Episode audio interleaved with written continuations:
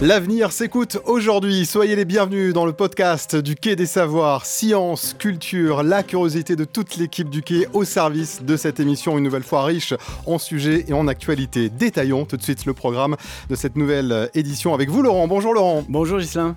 La musique adoucit les mœurs, paraît-il, mais qu'en est-il quand elle est créée totalement en intelligence artificielle? C'est le thème abordé aujourd'hui par Marina qui va donner le la. Exactement, elle va donner le la, un la électronique, puisqu'il s'agira de parler d'intelligence artificielle et de musique et vous savez qu'à Toulouse, l'intelligence artificielle, c'est un sujet qui nous passionne, puisque l'État nous a désigné comme l'une des rares villes en France pour héberger un institut de recherche en intelligence artificielle. Son nom de code euh, à Toulouse, c'est Anity.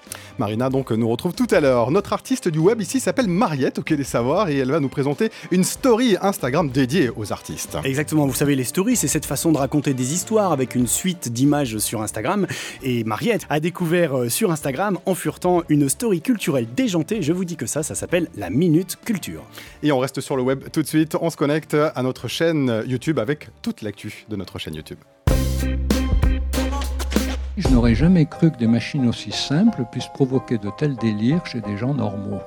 Cette voix, c'est celle de Serge Tisseron, psychiatre, psychanalyste, qui nous a fait le plaisir de venir donner une conférence au Quai des Savoirs il y a quelques mois, dans le cadre de notre exposition sur le transhumanisme humain demain. Et Serge Tisseron inaugure une nouvelle collection de petites vidéos très courtes, on appelle ça des snacking content, ça s'appelle 2 minutes de science. C'est publié sur la chaîne YouTube du Quai des Savoirs, et je vous recommande très vivement d'aller y faire un petit tour.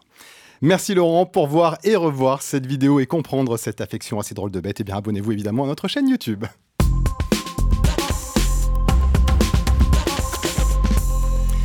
Le net, toujours le net. Voici vu sur le web avec vous, Mariette. Bonjour Mariette. Bonjour Gislien. On se cultive euh, avec notre téléphone et des stories dédiées à la culture que vous avez repérées donc sur Instagram. Tout à fait. Je vais donc vous parler de transmission de savoir en story Instagram. Hein. Vous savez que la story Instagram, c'est un peu mon dada, c'est mon format préféré en médiation numérique. Hein. J'en fais beaucoup.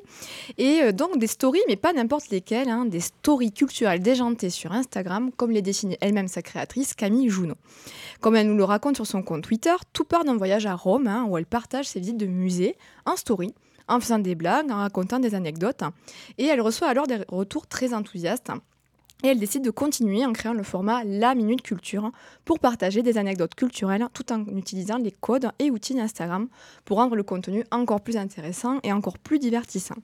Alors au rythme d'une story par semaine, elle vous apprend, je la cite, des trucs cool sur l'art, la culture sans vous prendre la tête. Hein. et je vous confirme, elle y arrive très très bien. Chaque story raconte l'histoire d'un artiste ou d'un personnage célèbre ou d'un monument.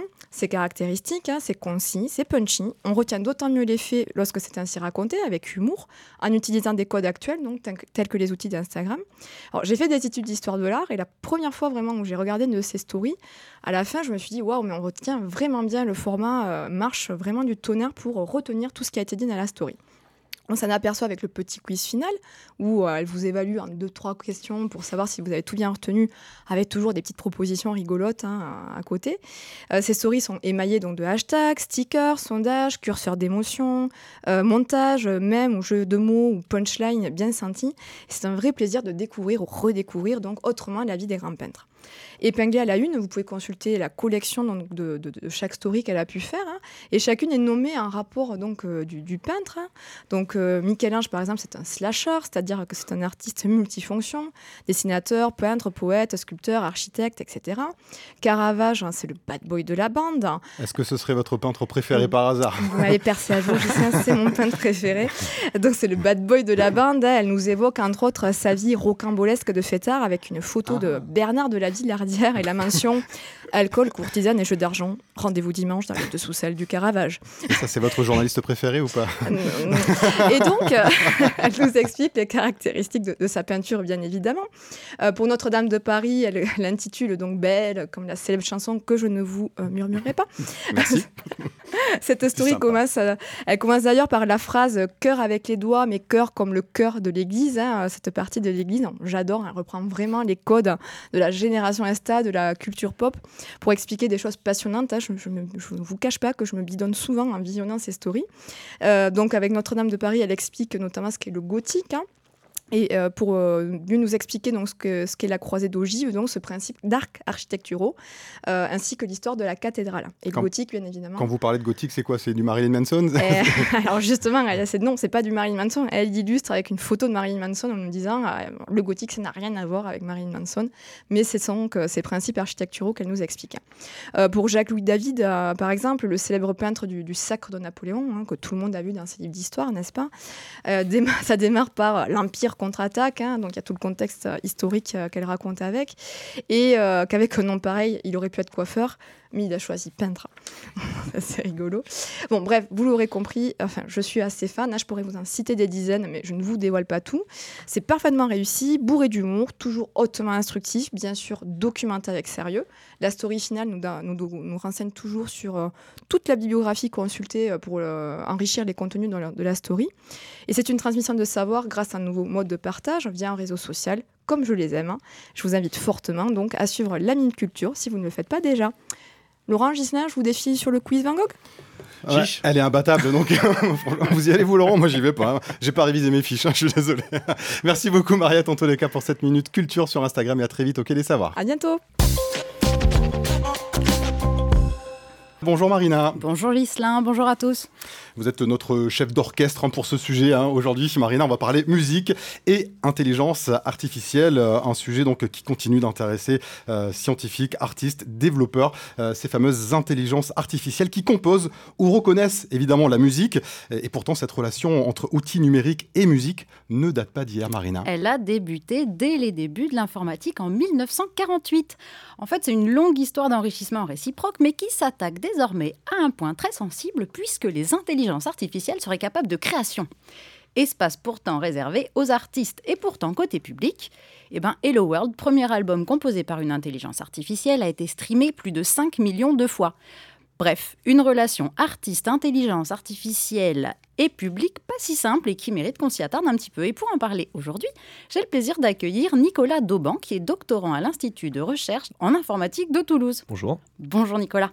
Commençons par le commencement. Nicolas, est-ce que vous pourriez nous expliquer assez simplement ce que c'est que l'intelligence artificielle, ce qui, ce qui est l'objet de tous les fantasmes en ce moment? Donc, c'est des algorithmes euh, que l'on entraîne avec euh, des données. Euh, en général, on a besoin d'une quantité de données suffisamment forte euh, pour leur permettre de euh, généraliser le problème qu'on veut qu'ils résolvent. Donc, il y a des tas d'applications différentes. Ça peut être appliqué pour l'image, pour le son, pour des problèmes plus complexes comme, enfin, pas forcément plus complexes, mais comme la finance ou, ou la physique. En fait, ça peut s'appliquer à des tas de problèmes de, de ce qui s'appelle souvent de la, de la modélisation, par exemple, différents. Euh, et donc, c'est des systèmes qu'on entraîne en leur fournissant beaucoup de données qui servent d'exemple. Et à partir de ces données-là, si c'est bien fait, ils arrivent à généraliser le problème. Et, euh, on, on constate que ça marche très bien. Donc, quand on leur donne des nouvelles données, ils arrivent à. voilà. Donc effectivement, c'est pas forcément que de la poésie ou de la créativité, il y a aussi euh, du travail euh, caché derrière. Donc en fait, on parle d'IA faible, d'IA forte, de deep learning, de réseau de neurones. En fait, tout ce, vocabulaire, c'est- finalement une autre traduction de signes mathématiques? Euh, oui, en fait, c'est une succession en fait, d'opérations mathématiques qui sont euh, appliquées aux, données. En fait, on rentre des, données dans l'entrée du système. Il y a voilà, un paquet de signes mathématiques qui sont appliqués. Et en sortie, on a une réponse. Par exemple, on met une image. Euh, chaque pixel de l'image va être traité. On va lui appliquer des opérations. Au résultat, on va appliquer des opérations.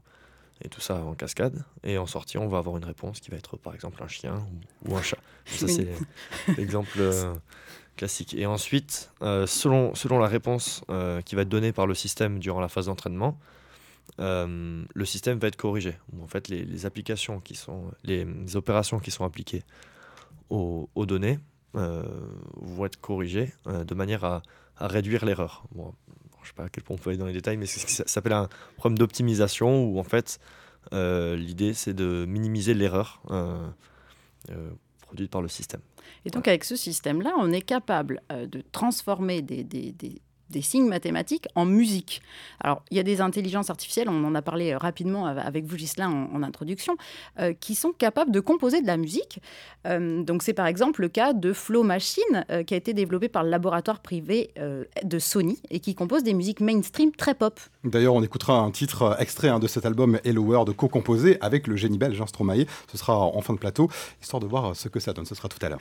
Et il y en a d'autres également. On en a une, une toulousaine notamment. C'est l'intelligence artificielle artificiel Orb Composer qui a été développé par euh, l'entreprise Hexacord qui est désormais installée à Barcelone. Alors j'ai eu l'opportunité de pouvoir échanger quelques minutes avec Richard Portelli, le directeur, et qui nous parle de cette intelligence artificielle qui est utilisée par des compositeurs du monde entier. Écoutons-le. Donc effectivement, Orb Composer, c'est un, logiciel euh, pour les, compositeurs de musique. Euh, et en fait, ça leur permet de, tester des, des idées musicales rapidement, efficacement, et, alors comment est-ce que ça marche? En fait, c'est un mélange euh, d'algorithmes et de réseaux neuronaux. Euh, donc les réseaux neuronaux, ce sont des, euh, outils de développement qui permettent l'apprentissage via le, fait d'analyser des, des, partitions ou ce qu'on appelle en, en, musique des fichiers MIDI afin de pouvoir en extraire des éléments des éléments rythmiques, des éléments harmoniques, etc. Pour ensuite pouvoir réutiliser euh, par les, compositeurs dans un, dans, un, dans un contexte qui est le, leur. Donc du coup, si moi je suis un compositeur de musique, je vais mettre un peu les, intentions que, que j'ai. Est-ce que je veux quelque chose de rythmé, de, de, de haut au niveau des tonalités, etc.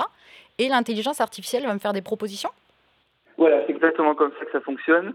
Euh, L'idée, voilà, c'est de que le compositeur ait toujours la main euh, parce que c'est lui qui est à l'origine de, de, de, son œuvre, euh, et c'est vraiment d'utiliser la technologie euh, de pointe pour au service de la création. et non pour, pour les remplacer. D'accord, donc en fait l'IA ne fait pas tout toute seule quand même, quoi. c'est pas pour, pour demain. Non, tout à fait. En fait, l'IA pourrait faire tout, mais, mais c'est juste nous, nous avons, nous avons souhaité rajouter une, une couche d'algorithme qui permet justement euh, que le compositeur ait toujours la main sur, sur ce qui est créé. D'accord. Et vous savez qui utilise euh, Orb Composer? Est-ce qu'il y a des, des, domaines de prédilection? J'ai vu que le, le, domaine des jeux vidéo était intéressé. Alors, le domaine des jeux vidéo, c'est quelque chose que nous avons, euh, dont nous avons discuté avec, avec Ubisoft, puisque nous, étions à leur, nous étions euh, à leur incubateur à Station F à Paris euh, pendant plusieurs mois avec eux. Donc, c'est quelque chose que nous, euh, que nous sommes encore en train d'étudier. Euh, alors c'est l'idée, l'idée principale serait de, de, créer la musique directement dans le jeu euh, et non de la créer avant le jeu, qu'elle soit pas embarquée en fait dans le jeu, mais que euh, la musique dépende vraiment des actions du joueur et pour de façon à ce que chaque joueur, en fonction de sa situation dans le jeu, ait une musique différente. Donc c'est, c'est quelque chose, c'est un sujet euh, euh, intéressant pour l'avenir, c'est sûr. Après, nous sommes en train de justement de, de voir euh, qui pourrait être fait à ce niveau-là. D'accord. Donc en fait, ce serait un peu le, le, jeu vidéo avec la musique dont vous êtes le héros finalement.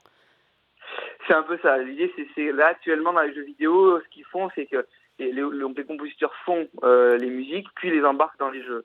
Euh, là, l'idée, ce serait vraiment de, de, créer la musique directement dans le jeu, en fait. C'est-à-dire qu'avant euh, que le, le, le, joueur se retrouve dans une situation, la musique n'existe pas en fait. Il n'y a pas de, elle est vraiment créée sur le moment. D'accord, ça donne envie de tenter. Est-ce qu'il y a des artistes ou des, des, compositions ou des films qui, qui, sont un petit peu euh, connus, mainstream ou autres, qui ont utilisé euh, Orb Composer et dont vous avez le droit de parler Alors non, bah, alors il y avait, euh, on avait, on avait quelques échanges avec Jean-Michel Jarre. Euh, qui avait qui avait été le premier même à, à tester le, le logiciel.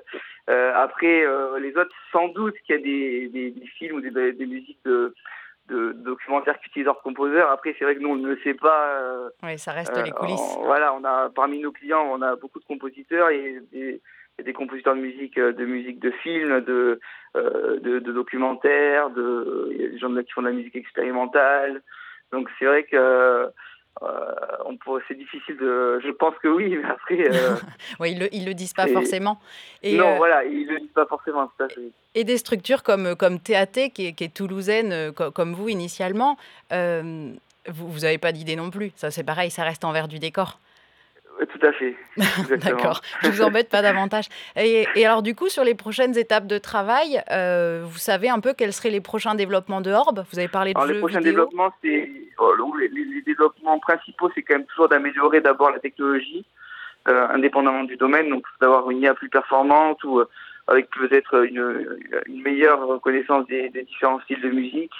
Euh, et après, effectivement, à moyen terme, ce sera de de, de voir s'il n'y a pas un autre domaine euh, comme les jeux vidéo qui, sur lequel on peut se on peut proposer vraiment une, une technologie pour qu'elle soit directement embarquée. Bon bah super, on va suivre ça de, de, près. Merci beaucoup Richard et à très bientôt. Merci beaucoup. Bonne journée, au revoir. Au revoir. C'était donc un petit aperçu de ces intelligences artificielles qui composent. Et le mieux est d'écouter ce que ça donne en musique avec deux courts extraits. Voici le premier extrait. Écoutez, c'est plutôt électro lounge.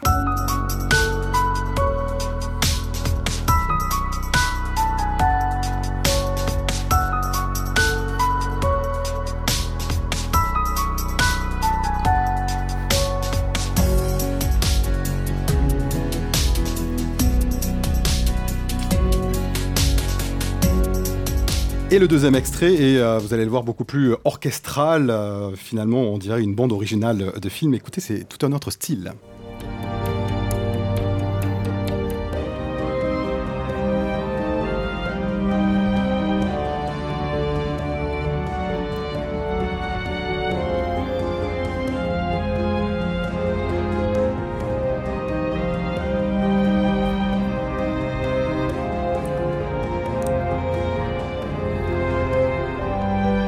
Voilà, c'est vraiment bluffant donc ces extraits musicaux euh, donc composés euh, par Orb Composer, Marina.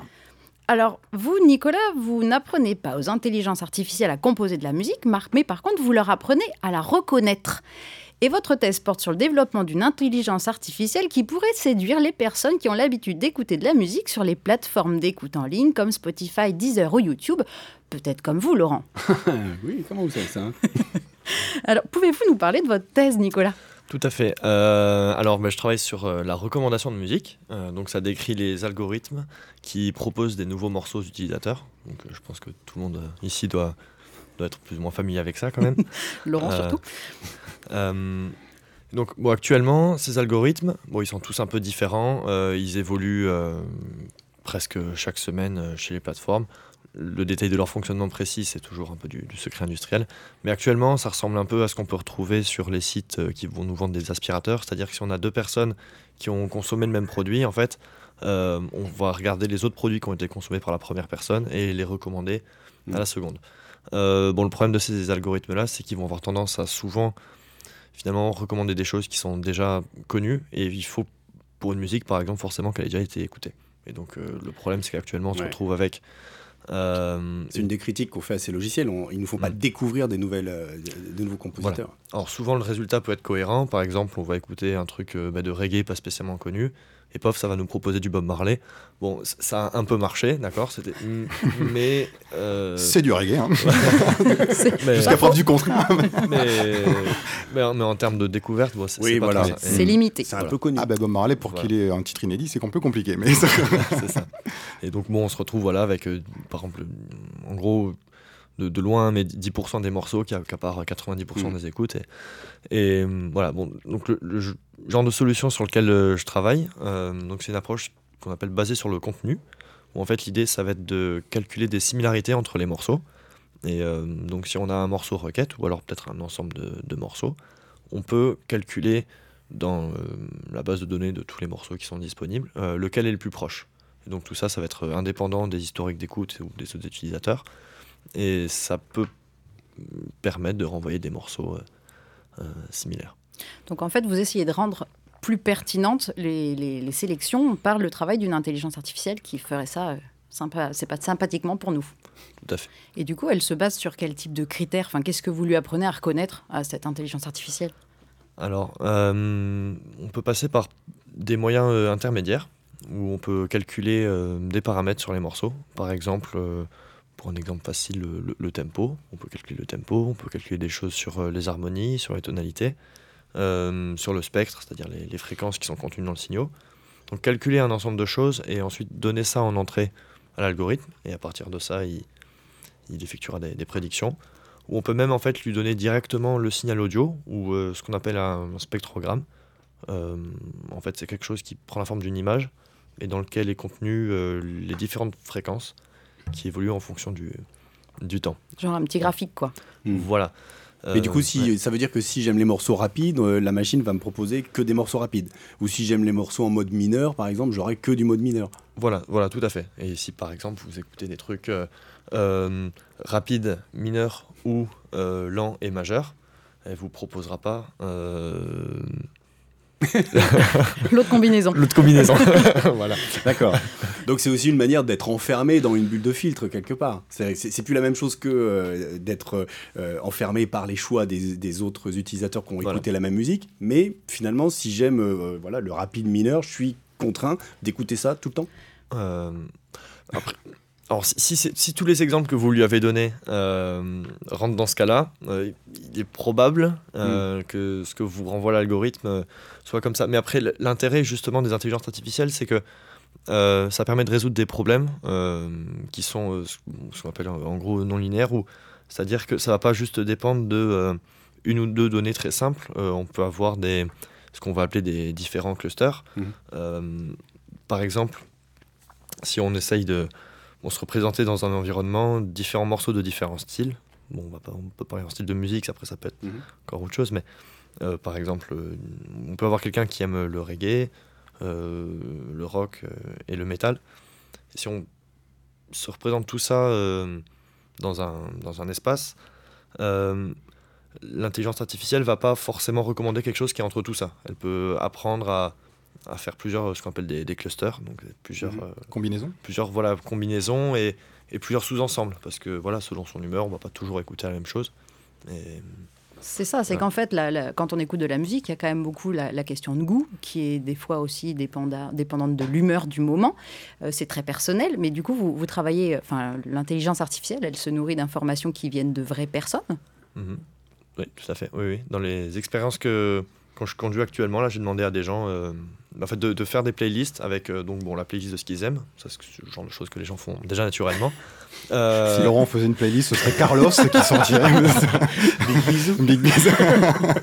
en mineur. et je Et un peu speed. et je leur ai, je leur ai surtout demandé voilà, de faire une playlist avec les, les choses qu'ils aiment pas euh, pour, euh, Ça, c'est bon ça. voilà, et pour que, pour que l'intelligence euh, puisse euh, voilà, Les finalement forcer à aimer Ah non, non, c'est pas. Le but, c'est pas, de- c'est pas de faire de la torture, non. C'est gentil. Merci, on est rassuré. Donc, l'intelligence artificielle va presque mieux savoir que moi ce que, ce que j'aime musicalement. Presque.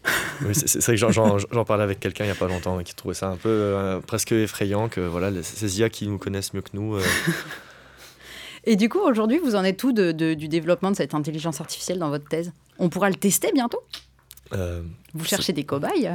Moi, je veux bien. hein. Moi, j'ai plein de playlists. ah oui, bah, si, si, si, si. J'ai peut-être encore un peu besoin de, de quelques cobayes, oui, pour- pourquoi pas. Ok. On, pourra- C'est payé combien? On en parlera après. Euh, Donc, ça dure combien de temps, Ouais. par exemple, euh, un test euh? Euh, là, c'est quelque chose que je fais plutôt sur, euh, sur la durée, où en fait, euh, les, c'est- les gens ne doivent pas faire ça dans un laps de temps précis. Ils ont en fait un mois et j'essaie de les mettre dans un contexte où, où l'écoute est, est libre, en fait, où ils font ça un peu quand ils ont envie pour essayer de, de simuler le, bah, en fait, un contexte d'utilisation réel. Parce qu'en réalité, quand on utilise ce genre de plateforme, on n'est pas enfermé dans une salle à, à devoir écouter de la musique. Et- Écoute et ouais, c'est un projet qu'on a monté avec euh, des, avec euh, notamment euh, Pascal Gaillard de l'université Jean Jaurès et des musicologues aussi, Ludovic Florin et Paul euh, Albinge, qui voilà, qui, qui sont musicologues. Et donc on a essayé de quand même prendre en compte euh, la dimension euh, bah, humaine, parce qu'on parle quand même de, bah, de, de gens qui écoutent de la musique. Et voilà. Super. Bah, merci beaucoup Nicolas et à très bientôt j'espère. Bah, Peut-être à l'occasion d'un prochain afterwork que le Quai, Orga- le Quai des Savoirs co-anime avec la commission Art, Culture, Éducation de la Mêlée. Et oui, ça serait une bonne idée, Nicolas, pour rencontrer euh, des start-upers, des artistes, euh, peut-être pour euh, grossir, faire grossir vo- votre réseau et, et parler de votre projet. Bien sûr. Merci. Mais merci beaucoup euh, pour l'invitation. Merci beaucoup, à très bientôt. Et on écoute comme promis donc euh, tout de suite un extrait euh, de l'album euh, Hello World, le premier album musical composé avec intelligence artificielle qui a fait le buzz début 2018.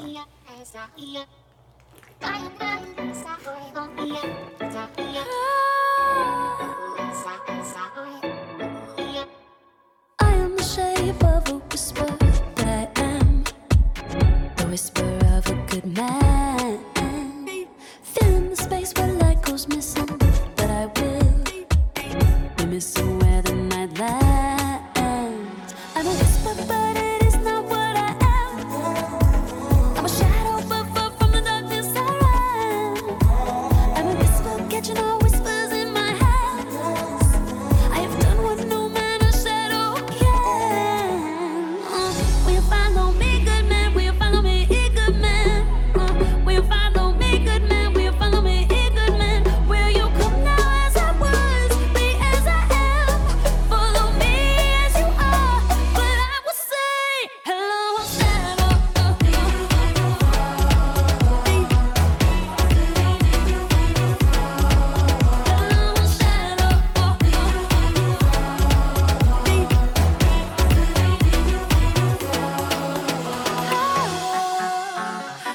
Un extrait d'Hello World, le premier album musical composé donc avec intelligence artificielle. Ça avait fait grand bruit en début 2018 par le musicien producteur français Skygue, aka Benoît Carré, qui s'était entouré euh, d'artistes francophones et internationaux.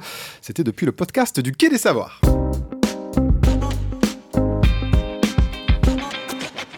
Malgré un emploi du temps plus que chargé, on ne sait pas comment il fait, il arrive à lire, à découvrir et à nous faire partager ses coups de cœur dans la playlist. Laurent, à vous de jouer. On démarre avec votre premier repérage et on revient sur le sujet traité par Marina en début d'émission, l'intelligence artificielle. Oui, un sujet en plein cœur de l'actualité toulousaine et nationale et internationale qui est vulgarisé et questionné dans une BD qui vient de sortir aux éditions Delcourt dans la collection Octopus. Alors son titre, c'est Intelligence artificielle, sous-titré Miroir de nos vies. C'est l'œuvre de trois auteurs français, Héloïse Chauchois, qui est une illustratrice scientifique et auteur de bande dessinée, Arnold Zephyr, développeur informatique qui travaille justement dans le domaine de l'intelligence artificielle, et un garçon qui s'appelle Fibre Tigre, qui est auteur de BD, un surnom que j'adore, auteur de BD, de jeux vidéo et d'un podcast de culture mathématique diffusé il y a quelques années qui s'appelait Trajectoire. Et c'est justement ce podcast le point de début de l'histoire imaginaire de cette bande dessinée. La création d'une intelligence artificielle pour jouer le rôle d'une chroniqueuse dans un podcast sur les maths. Et oui, une sorte de mariette virtuelle. Les deux animateurs avaient du mal à recruter deux filles pour monter ce projet, donc ils imaginent créer une intelligence artificielle. À partir de ce pitch de départ, les auteurs vont aborder avec souvent beaucoup d'humour toutes les questions qu'on se pose, tous, sur les intelligences artificielles, comment ça se fabrique, de quoi sont-elles capables, est-ce qu'elles ont une forme de conscience, et aussi toutes les questions qu'on se pose pas forcément, hein, comme celle du droit d'auteur d'une intelligence artificielle. Si demain, des intelligences artificielles produisaient régulièrement des œuvres artistiques, est-ce qu'il faudrait leur verser des royalties? Ou encore celle de la capacité d'une intelligence artificielle à faire revivre un être cher disparu en communiquant à la manière d'eux via les réseaux sociaux par exemple. Ou aussi, est-ce que les intelligences artificielles peuvent nous aider à arrêter les terroristes avant même qu'ils passent à l'action? Je vous raconte pas l'état de la démocratie. Tout ça, ça donne le vertige et grâce au dessin très doux et très sobre d'Héloïse Chauchois, cette histoire d'intelligence artificielle nous amène donc à nous poser plein de questions. Mais elle nous apporte aussi des réponses et des éléments de compréhension sur le comment ça marche une intelligence artificielle à travers des courtes pages de vulgarisation scientifique qui se glissent entre chaque chapitre et qui, sans plomber par la lecture, tentent de nous expliquer les différents algorithmes au On l'a bien compris, il y a des choses évidemment fascinantes à dire hein, sur les IA, des choses qui vont un peu plus loin que les préjugés que nous avons reçus de la science-fiction. Tout à fait, Ghislain. C'est une réplique que les auteurs mettent dans la bouche de l'un de leurs personnages, qui est un start-upper. Ce sont des start-uppers assez éloignés du cliché de base, hein, genre euh, levée de fonds et bella vista. Ils se posent des questions, déontologiques, voire éthiques même. Ils sont même critiques sur leur propre travail. Par exemple, ils mettent un point d'honneur à refuser tout anthropomorphisme de leur création. Baptisé Yuri, hein, l'anthropomorphisme, c'est cette dérive de considérer qu'une chose pourrait être euh, animée euh, d'une vie humaine. C'est l'une des idées centrales de ce que pourrait être notre vie avec les intelligences artificielles. Une vie émancipée et non pas par la technologie, fait en sorte que nous n'oublions jamais que nous parlons avec une machine lorsque nous communiquons avec les Siri et autres Alexa, afin d'éviter de nous noyer tels des narcisses connectés dans ces miroirs de nos vies, le joli sous-titre de cette excellente BD consacrée aux intelligences artificielles. Dépasser finalement le fameux test de Turing en nous rappelant de ne plus jamais confondre, même si techniquement cela devient de plus en plus difficile, l'humain de la machine. Merci beaucoup, euh, cette machine qui se cache dans cet humain. C'est vous, Laurent, finalement. Il y a tellement de choses à l'intérieur. On, C'est incroyable. Top secret. Vous parlez des machines auxquelles on parle, on parle aussi aux enceintes connectées, évidemment, et vous pouvez retrouver notre podcast sur les enceintes connectées, Alexa, Google Home, et évidemment euh, sur iTunes aussi. iTunes. Continuez à vous abonner. C'est donc la fin de ce podcast ici, OK des Savoirs. Merci d'être toujours plus nombreux à nous écouter, à vous connecter, à partager cette émission. On est vraiment ravis ici, OK des Savoirs, donc de vous accueillir euh, pour de nouvelles aventures. Merci beaucoup Laurent Codoul à la technique de cette émission, Arnaud Maisonneuve à la réalisation. Merci à toute l'équipe du Quai et à très bientôt. Et surtout, bien sûr, restez curieux. Salut